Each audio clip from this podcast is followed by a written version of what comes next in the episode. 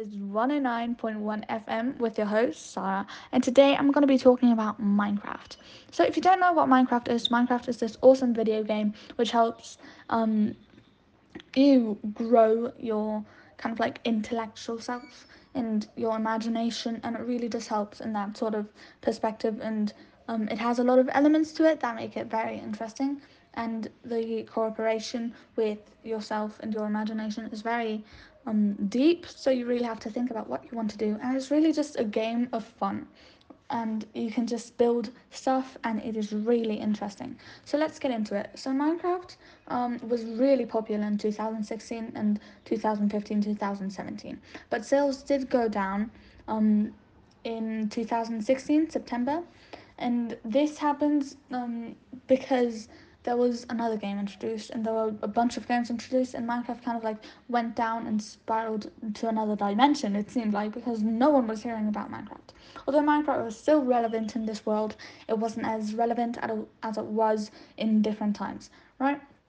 So what I found interesting about this is that it still has updates coming and it's really it's a really interesting game and it builds off a bunch of these different elements and um, it has a lot of things incorporated in this game. So when you first when you see the screen at first, you can see that there's a big title and there's like tips around and stuff like that.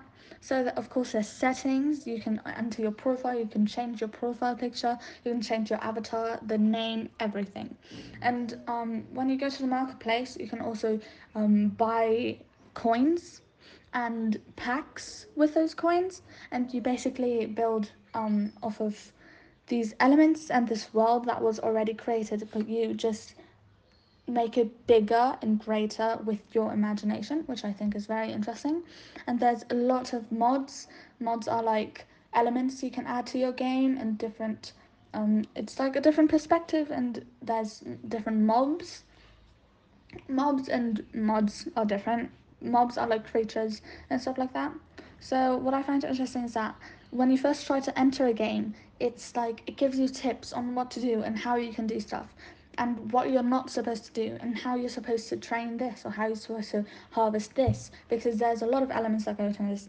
And when you enter the um the construction center or the equipment center the items um all the items are different and they work for different things and there's armor there are weapons um a lot of food you have shears, snowballs, even. You have a clock, a compass. You have leads, maybe flint and steel.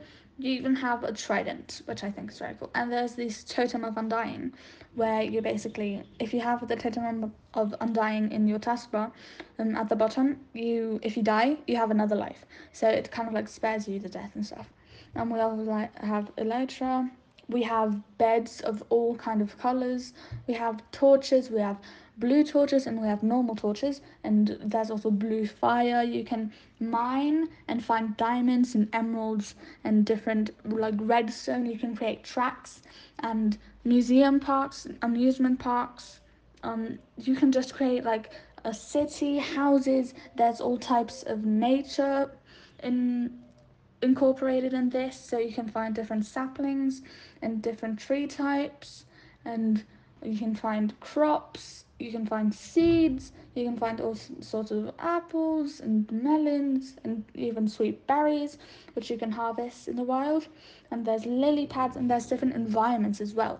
So there's a lot of thought that came into this game and it first started as a two thing game. So you kind of like just break blocks and build blocks that's it. You just had two blocks. You had gra- you had grass and stone. That's all, and it was a flat land. Now we have all these aspects, and there's mountains, there's ravines. You have an ocean. You even have villages, and I think this is very interesting, and it can really help to expand your imagination. So if you have a chance to think about this game and just try it out because it's really interesting and can really teach you some amazing stuff.